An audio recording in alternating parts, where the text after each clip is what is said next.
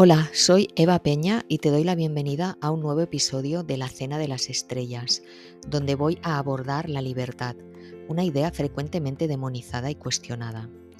En Europa, el ethos de la libertad ha sido cuestionado desde todos los ámbitos y la relación con esta idea no es del todo cómoda. Aunque en la Edad Media Europea, al contrario de lo que se suele pensar, el estilo de vida era bastante liberal, en el sentido de la no injerencia de los estados y la capacidad de autoorganización social, la cooperación y el orden espontáneo. En cambio, por ejemplo, la historia de Estados Unidos ha estado totalmente impregnada de la idea de libertad. Al margen de las razones profundas para ello, la libertad es la piedra de toque que permite la realización plena de la vida humana. No solo la legítima búsqueda de la felicidad, sino el verdadero anhelo del individuo de honrar su singularidad. Muchas veces hablo de que honrar tus propios valores es el acto primordial en tu vida. El derecho fundamental es el de ser libre, sin interferencias sobre las decisiones y las acciones, lo que conlleva la responsabilidad. Ambos valores, libertad y responsabilidad, no son opuestos, sino complementarios, y permiten que la civilización humana florezca con su máximo esplendor y potencial, siempre que ambos sean respetados. Desde el prisma de la comunidad, los dos valores generan riqueza, cooperación voluntaria, protección y respeto. Desde ese mismo prisma, se ha generado una tensión creciente entre el individuo y sus derechos personales frente a los abusos de los gobiernos y otros tipos de poder no es objeto de este podcast ahondar en debates sobre la regulación o la desregulación en ámbitos políticos, económicos o incluso en cuestiones éticas, aunque más adelante intentaré adentrarme en futuros episodios en cómo se pueden trasladar las consideraciones morales a los sistemas legales sin atentar contra las libertades individuales, sobre todo la libertad de conciencia. La libertad implica un sistema de creencias que afecta a toda la estructura de la vida de una persona y está íntimamente vinculada con el respeto a sus valores morales. Su esencia, es decir, lo que quiere, lo que teme, lo que anhela, es al final lo que marcará sus decisiones vitales, y ello se ha de hacer siempre desde una plena libertad, para evitar conflictos internos de conciencia. Esto es lo que va a configurar su, vida por ello, la libertad es un valor nuclear. Reprimir la libertad de pensamiento frena la expansión de la persona, limita incluso su capacidad de entenderse y de administrar su vida y sus relaciones.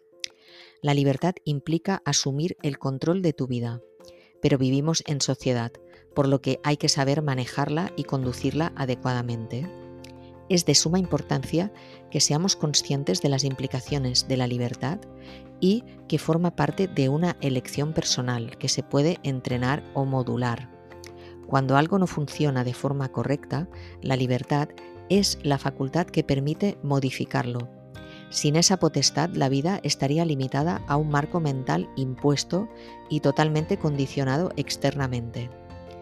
Un ser que vive condicionado por el entorno jamás se verá enfrentado a la toma de decisiones importantes, decisiones con carga ética, decisiones arriesgadas y que implican responsabilidad o riesgo de pérdidas. Es decir, un sujeto que no tiene libre pensamiento ni libre acción jamás tendrá responsabilidad ética por sus decisiones o acciones, pudiendo degenerar en un ser inmoral o amoral. Vivir en un entorno de libertad es de suma importancia para el avance ético del ser humano. A modo de reflexión es interesante que te preguntes si en alguna de las acciones que has tomado en tu vida te has planteado si esa misma acción te gustaría que te la hicieran a ti. Esta pregunta parece muy simple, pero tiene implicaciones relacionadas con la idea del bien y de la justicia. Tu manera de estar en el mundo solo es tuya si se basa en la libertad. Solo si hay libertad existe la ética.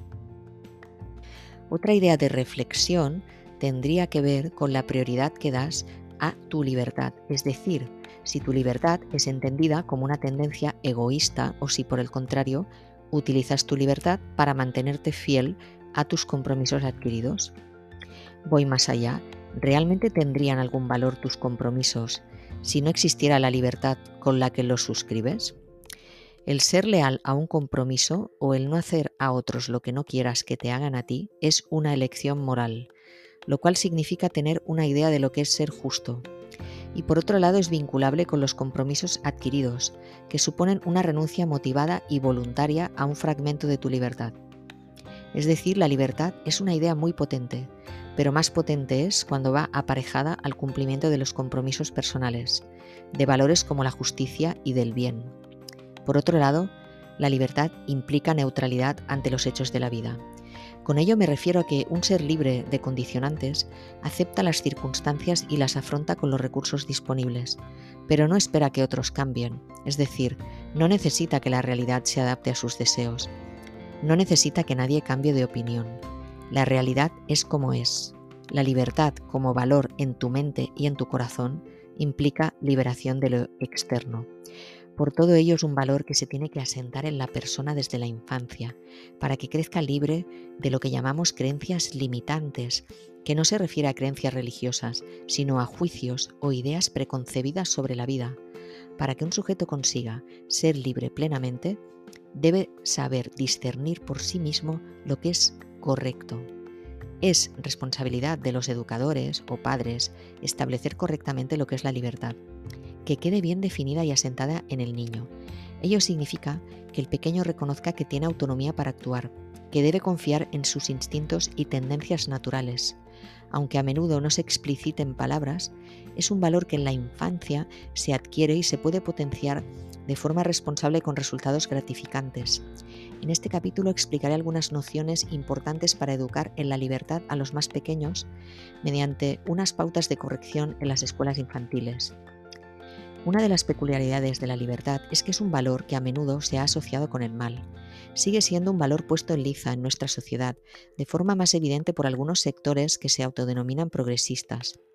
Se ha vinculado la libertad con el instinto anárquico, algo que se, consolidó con Hobbes y a pesar de que las sociedades se han transformado y del germen de cambio constante en el humano, las experiencias liberticidas han sido un enorme fracaso y han infligido daños enormes en la humanidad. No obstante, se sigue cuestionando y poniendo todo tipo de trabas a la liberación del ser humano. Cada niño es único, peculiar, diferente, y el éxito del modelo educativo precisamente quedará verificado si se observan niños distintos que acaban por convertirse en adultos diversos. La disparidad de las circunstancias vitales es una de las variables que se utiliza políticamente para cuestionar la libertad y directamente reprimirla. Cierto es que hay personas que nacen con peor suerte, en peores circunstancias, en familias desestructuradas, y estas condiciones producen un malestar en los niños que se manifiestan desviaciones en la conducta. Estos niños e incluso jóvenes pueden ser encaminados en un marco de libertad, porque precisamente hay un potencial de realización en aquellas personas que afrontan circunstancias más adversas en la vida. El hecho de protegerlos, limitarlos o victimizarlos puede convertirse en un lastre para su realización como humanos. Hay que darles herramientas para que puedan poco a poco irse, empoderando, para que reconozcan su libertad, que es algo que no se considera, pero es muy viable y sería loable. Los modelos estatistas y totalitarios desconfían de la libertad humana y buscan una educación uniformizadora. No todos los niños se han de convertir en el mismo adulto, tengámoslo presente. Ello solo sería posible si los domesticáramos como esclavos.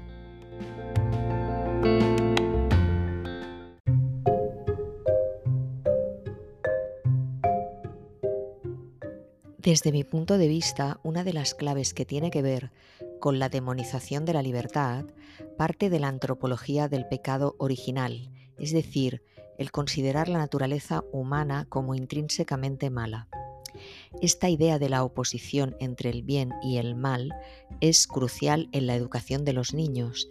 En líneas generales, en los centros escolares se asocia el bien con la pasividad, es decir, con un comportamiento sumiso, y el mal con la actividad o la acción. Los padres también tienden a culpar o a reprimir al niño muy activo. En este caso me interesa la relación entre acción y libertad. La libertad se establece aquí como una opción o una serie de alternativas situadas entre dos polos opuestos, el de la libertad positiva y el de la libertad negativa, es decir, la libertad como supresión de las coerciones externas y la libertad como la construcción propia de la vida, sin limitaciones.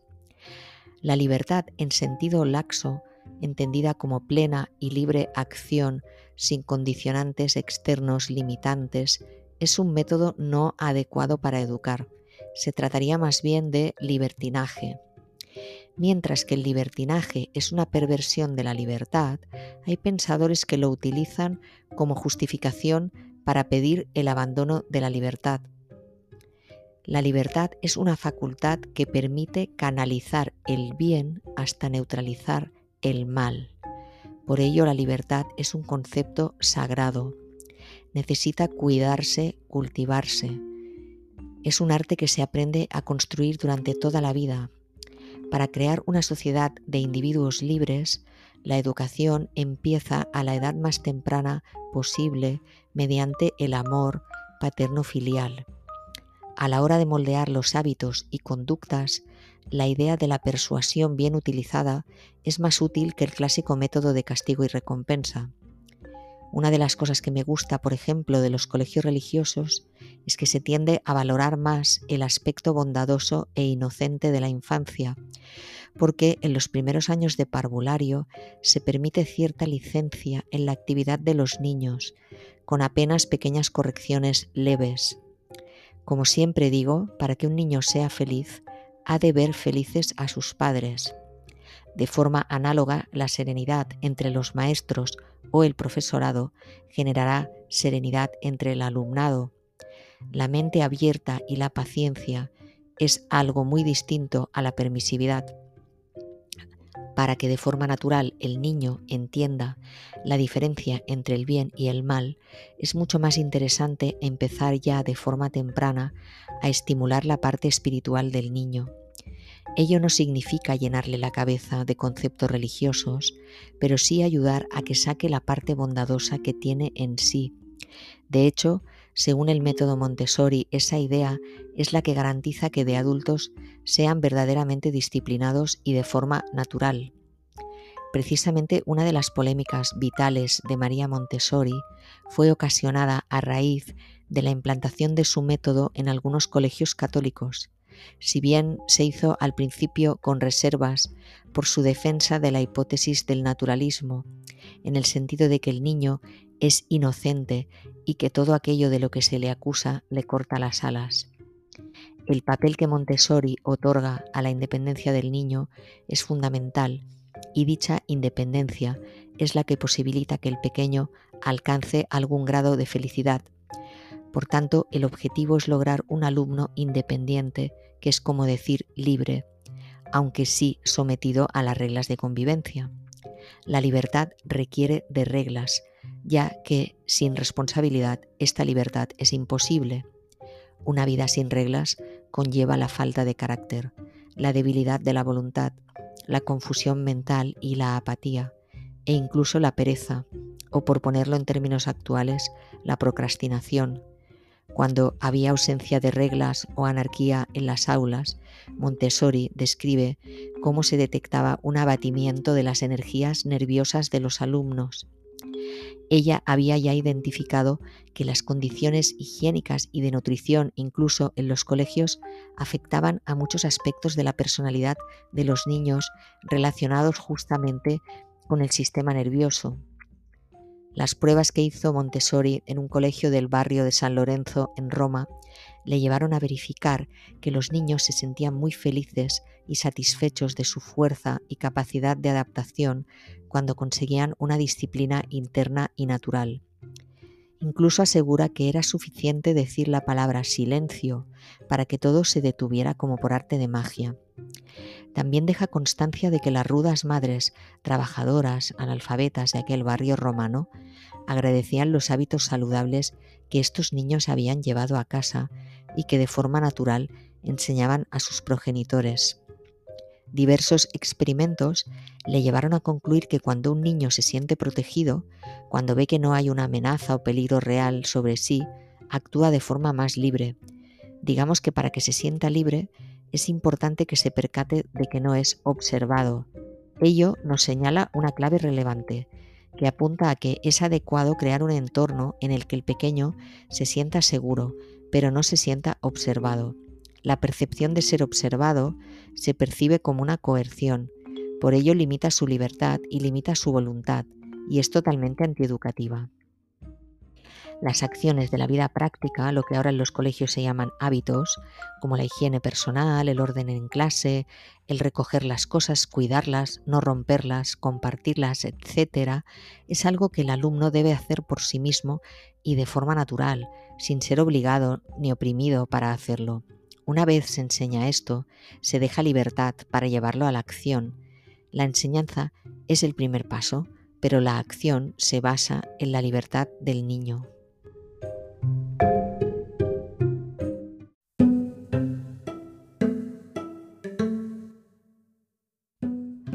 La norma se enseña y luego se deja libertad para aplicarla en otro momento.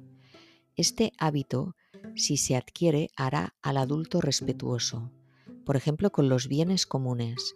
Y para quien quiera profundizar en este concepto, recomiendo leer La teoría de la tragedia de los bienes comunes, descrito por Garrett Hardin, que es una teoría reelaborada más tarde por la premio Nobel Elinor Ostrom.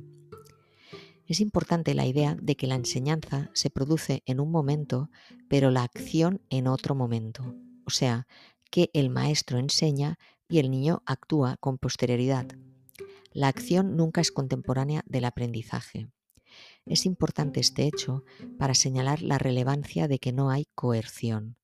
Cuando el niño ha aprendido, en ese momento ya se activa su libertad, ya es libre, y entonces su acción es deliberada.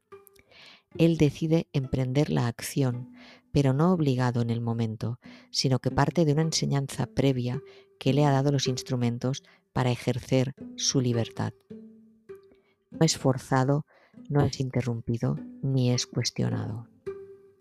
Esa libertad se vuelve inconsciente, conduce a un orden y una armonía naturales hace desaparecer la tensión nerviosa que genera la obligación, la vigilancia de la profesora, la posibilidad de reprimenda o el castigo.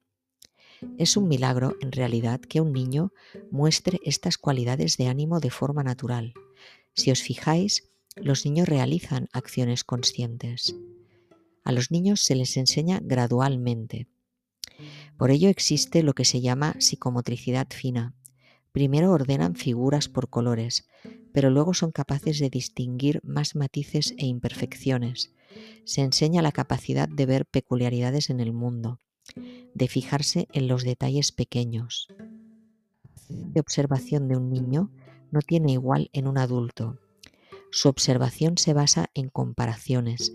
Por ejemplo, si lleva una camiseta de un color, tenderá a compararla con algún objeto de color en la clase y es algo que se ha observado hacen de forma espontánea, ya que el aprendizaje se realiza a partir de referencias conocidas. Se puede relacionar con la idea inicial que he planteado de la dicotomía entre el bien y el mal, que es la distinción primordial en la vida.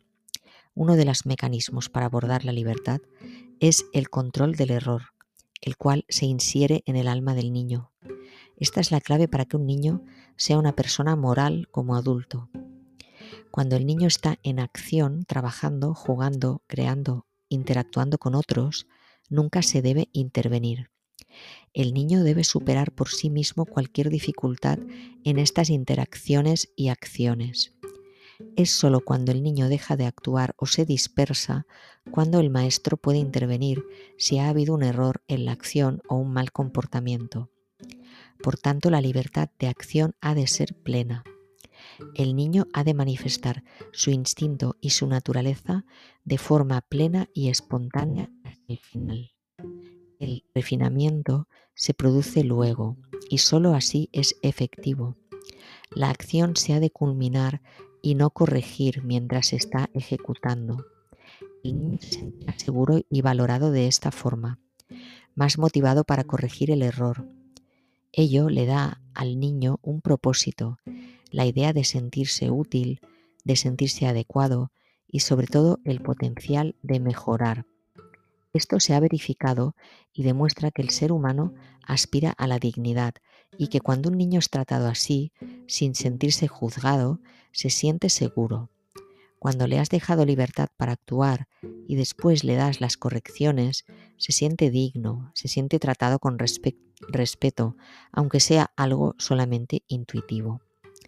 Por eso un niño se siente orgulloso cuando alguien alaba su trabajo o le felicita de esta forma natural va reconociendo lo que está bien y lo que está mal.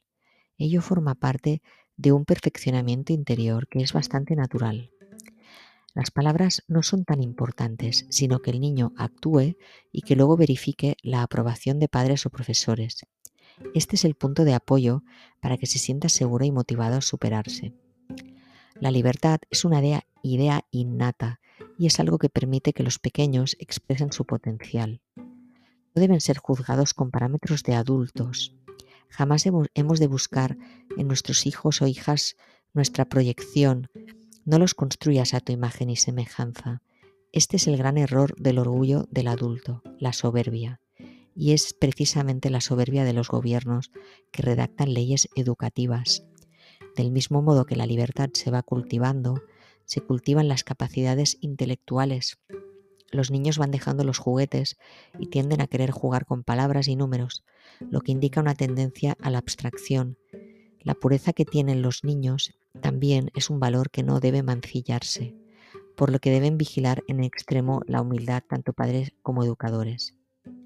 En el fondo del alma del niño hay una sabiduría innata dispuesta a manifestarse y debemos dejar que se exprese.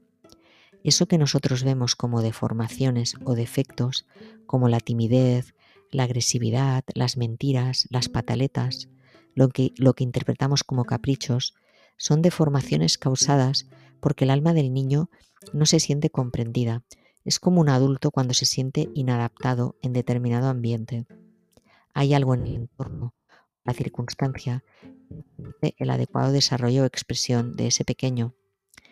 La bondad del niño es intrínseca, pero la circunstancia hace que exprese algo malo. Observad esto y veréis que las circunstancias son las que desencadenan la alteración.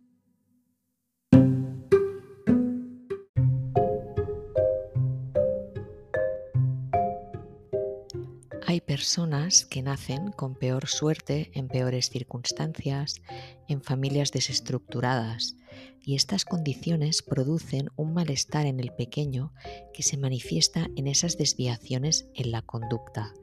Es importante por eso que los niños sean cuidados de una forma más consciente, sobre todo en los primeros años, para que su alma esté preparada para cualquier circunstancia en su vida adulta. Volviendo a la idea de los opuestos en la libertad o al concepto del bien y del mal, para que el niño distinga bien estos conceptos, se ha, de desarrollar su conciencia. Ya hemos hablado aquí varias veces de que la clave para que una sociedad mejore es el nivel de conciencia. Por ejemplo, una persona puede manifestar simultáneamente tendencias al bien y al mal Incluso sobre un mismo hecho o situación es posible mantener juicios opuestos. Ello se discierne normalmente mediante la razón. Hay ocasiones en que esta lucha es algo interno, es un debate silencioso que se mantiene en la conciencia. Por lo tanto, no hay coerción externa, nadie nos contradice.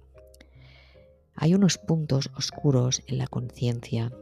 Son nuestras sombras, aquello que nadie ve, con suerte, y si nos esforzamos por conocernos, por hacer un trabajo de autoconocimiento y crecimiento personal, conseguiremos ver e identificar esos rincones oscuros, aquellos puntos de nuestra conciencia que debemos identificar, cazar, observar. A veces nos defendemos sin pensar, nos negamos a verlos o no aceptamos que puede haber contradicciones en nosotros. Todo este tipo de luchas nos indican que está interviniendo el ego. No sé si te has hecho consciente de tu ego, en qué momento de tu vida empezó el ego a acampar a sus anchas y a llenarte de condicionantes y de limitaciones, de juicios contra los demás y contra ti mismo. El mal está ahí agazapado. El mal se expresa de varias formas. Desde los ojos de un adulto no es lo mismo una travesura que una acción deliberada para dañar a alguien. La idea del castigo está vinculada al mal en la infancia y en la vida adulta. Cuando un niño hace algo malo, el adulto saca su lado castigador precisamente en forma de castigo. Para ello el original, el aceptar que el ser humano es malo por naturaleza o que hay una maldad innata. Esa idea de maldad innata nos persigue toda la vida en forma de culpa y nos impide ser realmente libres hasta el punto de que evita e impide que podamos perdonarnos y perdonar a los demás, generando una cadena mental que atrapa la conciencia del ser humano. Creer que hay algo malo en nosotros es una idea muy arraigada y extendida, pero no es lo mismo a nuestros ojos una persona caritativa que, por ejemplo, un delincuente que roba lo que no le pertenece. En cambio, el delincuente, en el fondo, es un ser que se puede observar desde otro punto de vista.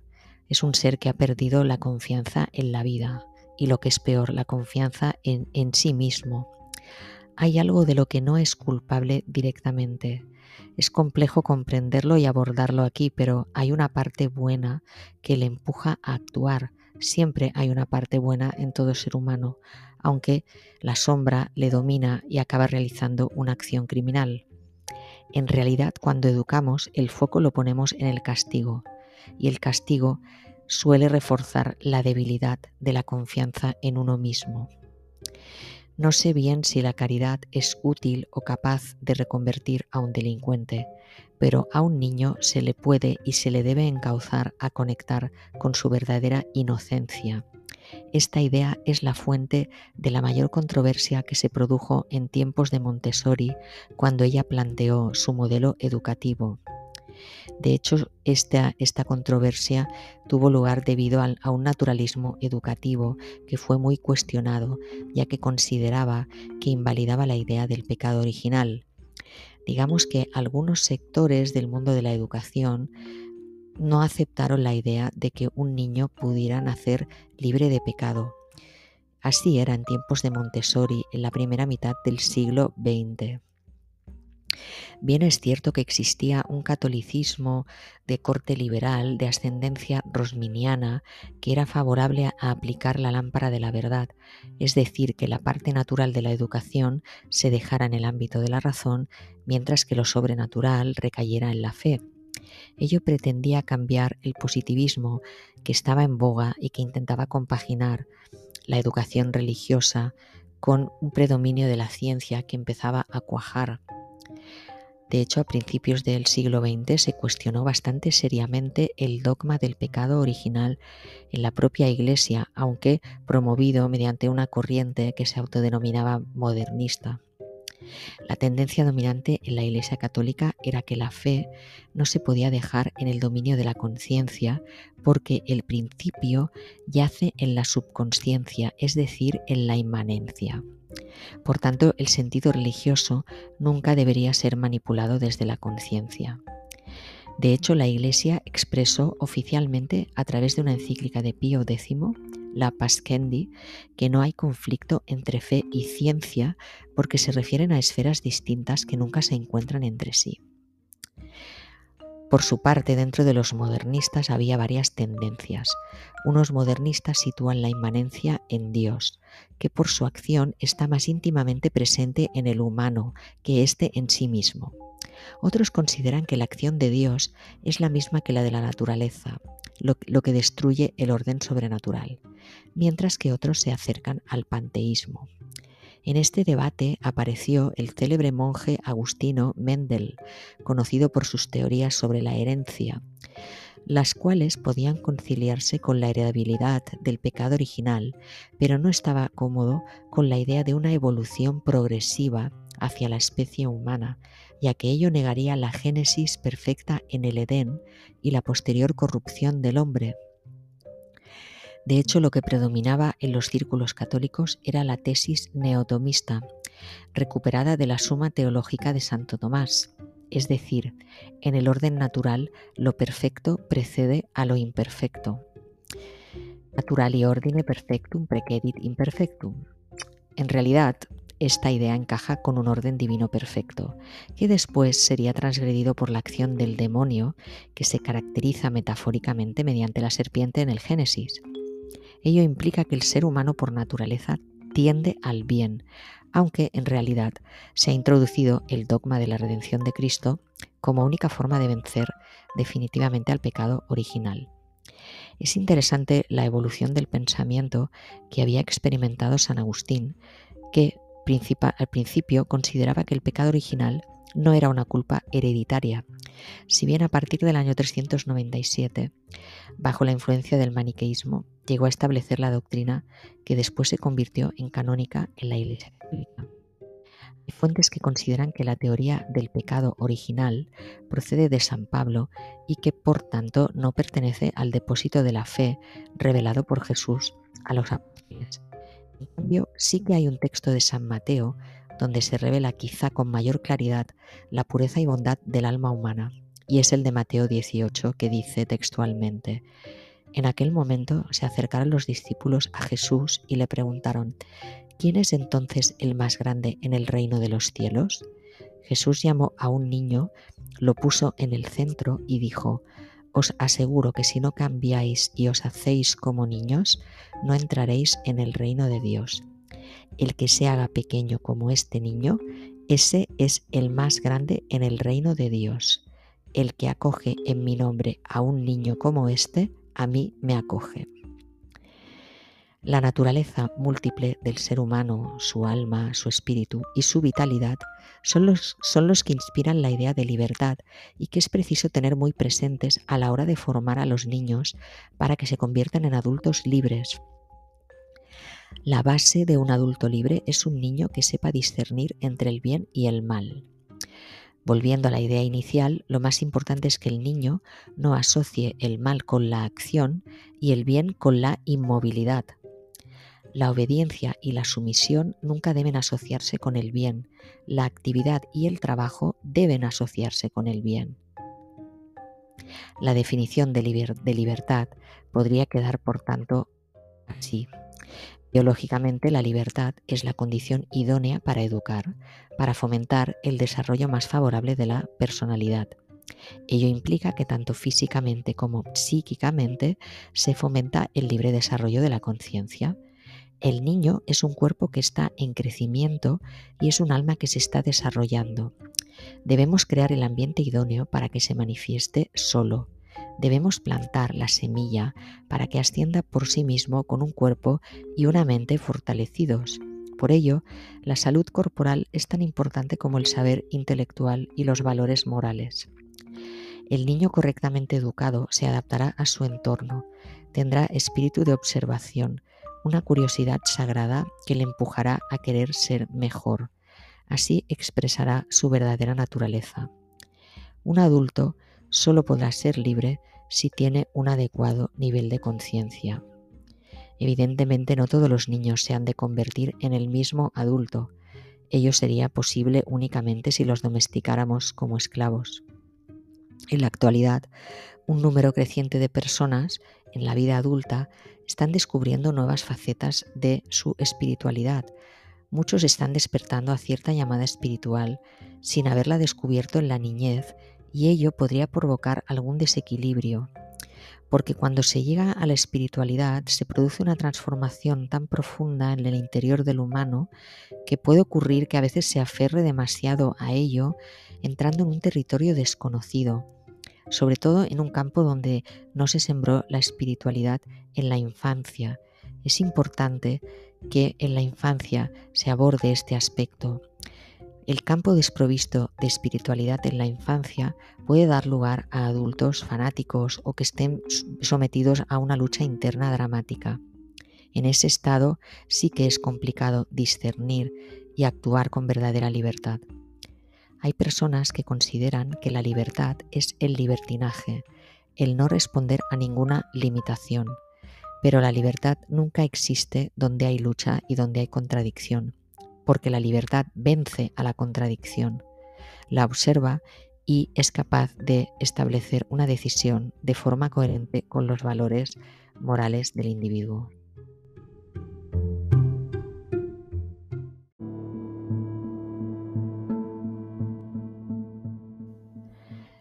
La noción de que hay un mal innato en el ser humano se ha relacionado obviamente con las limitaciones a la libertad. Pero aquí lo que se plantea no llega a las visiones confrontadas entre Hobbes y Rousseau. Es un enfoque distinto, más apto para la sociedad contemporánea y adecuado a los niños de la generación actual, que presentan unos rasgos adaptativos muchos, mucho más avanzados que los de generaciones anteriores.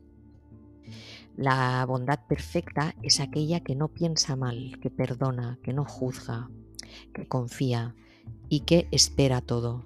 Hay que librar al niño de la premisa del mal, del pecado original.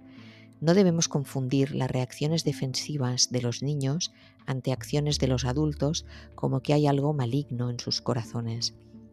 Es cierto que en el ámbito católico incluso el pecado original es redimido, pero pensemos que en entornos protestantes o calvinistas este mal innato del hombre se considera insalvable. Ello dejaría sin sentido prácticamente a la idea del libre albedrío, incluso a la propia noción de libertad. La gran batalla del ser humano en su trayectoria vital es la conquista de su libertad de pensamiento y de conciencia, puesto que sólo esto lo liberará del sufrimiento y sólo mediante la libertad plena se podrá construir a sí mismo y ser capaz de buscar penetrar en su interior y encontrar la verdad, el verdadero conocimiento sobre quién es. La libertad debe ser un concepto que ayude de forma eficaz a superar los males de la humanidad, en sentido amplio a vencer el egoísmo. Es una necesidad humana que está más allá de un dualismo ontológico, por ejemplo, entre Dios y la humanidad, porque aun para aquellos que no crean en leyes superiores o divinas inscritas en nosotros por el Creador, sigue existiendo una ansia de libertad en todo corazón humano. Esta tendencia es innata y se observa en los niños de forma natural, por lo que debe ser una prioridad no reprimirla. Es necesario respetar cierta libertad espiritual en el niño y ver cómo ésta se va nutriendo cuando el educador lo acompaña con, con amor y observación. De modo que el niño va encontrando espacio para ser él mismo, porque en un entorno de amor el bien brotará siempre naturalmente. El amor es la fuerza más poderosa que existe en este plano, no solo porque protege la especie y asegura su supervivencia, sino porque es la fuerza que sostiene la vida. Todas las acciones bondadosas son consecuencias del amor. Por ello el amor es vida, el bien es vida. La propia educación es un acto de amor y dando amor un niño crece con seguridad y abierto a transformarse. Jamás debemos decidir de manera arbitraria lo que es adecuado ni condicionar el camino individual único y especial que ha de seguir cada niño, que le llevará a su verdadera vocación. Por lo tanto, solo somos cooperadores en la educación, pero cada niño lleva dentro de sí su propia semilla y potencial. Para ello, cada uno de los alumnos, de los pequeños, ha de conectar con su fuerza creativa interna, su verdadero instinto, reconociendo que es diferente, y el éxito del modelo educativo quedará verificado en resultados diferentes, como hemos dicho antes, en niños distintos y en adultos diversos. De los estatistas y de carácter totalitario desconfían de esta educación en la libertad y buscan una educación uniformizadora, con tendencias a reprimir la acción espontánea en el niño, lo cual, lo cual convierte al niño en rebelde, soberbio y finalmente víctima de sus tendencias desordenadas o caóticas será un adulto reprimido, alejado de su corazón, desarmado ante las inclemencias de la vida, más proclive a ser manipulado. Cuando el niño es libre, se convierte en un verdadero maestro.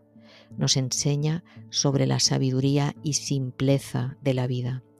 es algo que he podido verificar en mi contacto directo con niños, pues doy fe de la maestría que he observado en los más pequeños. Es una maestría natural, intuitiva y profunda, que se concreta en una sencillez para afrontar y resolver los problemas de la vida que muchos adultos hemos olvidado o tenemos atrofiada.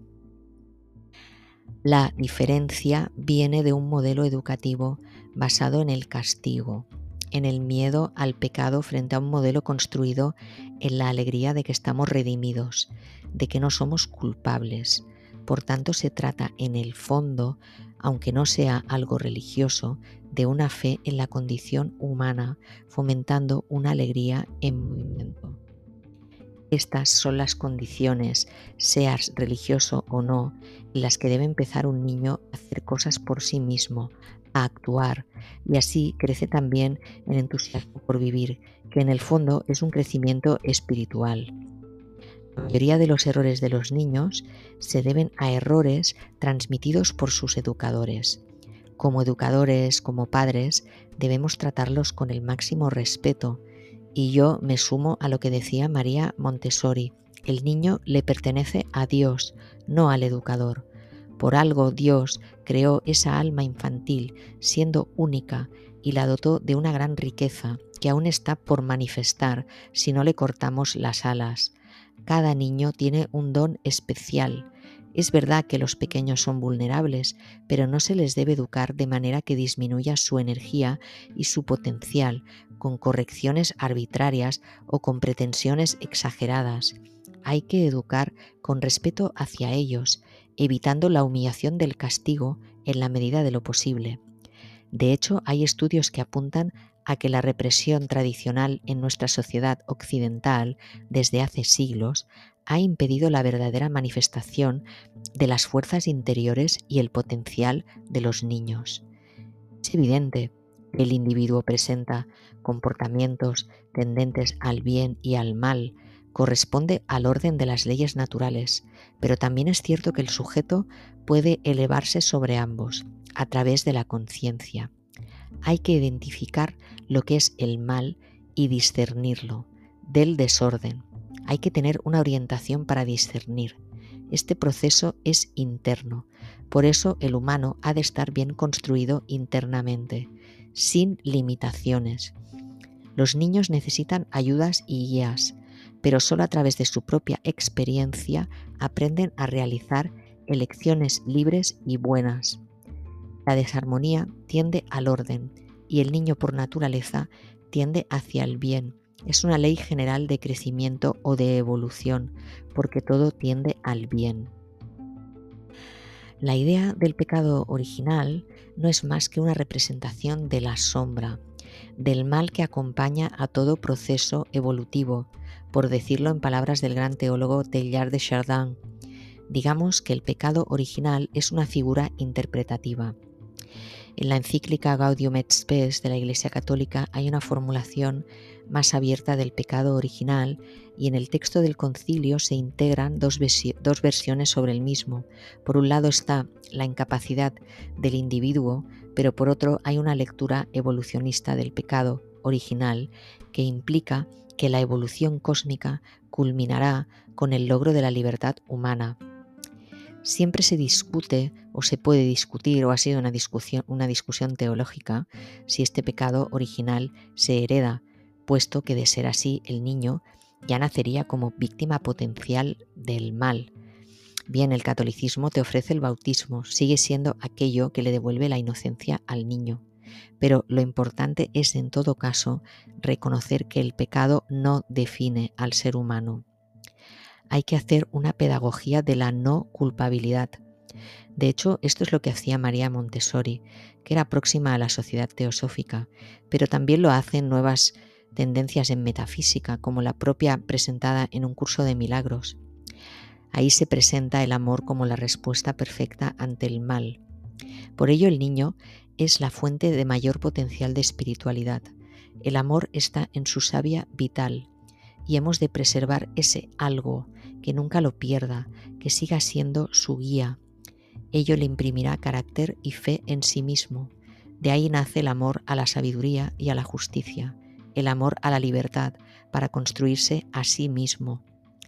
No estamos predestinados y como decía Erasmo de Rotterdam, no somos servidores arbitrarios, sino que estamos dotados de libre albedrío.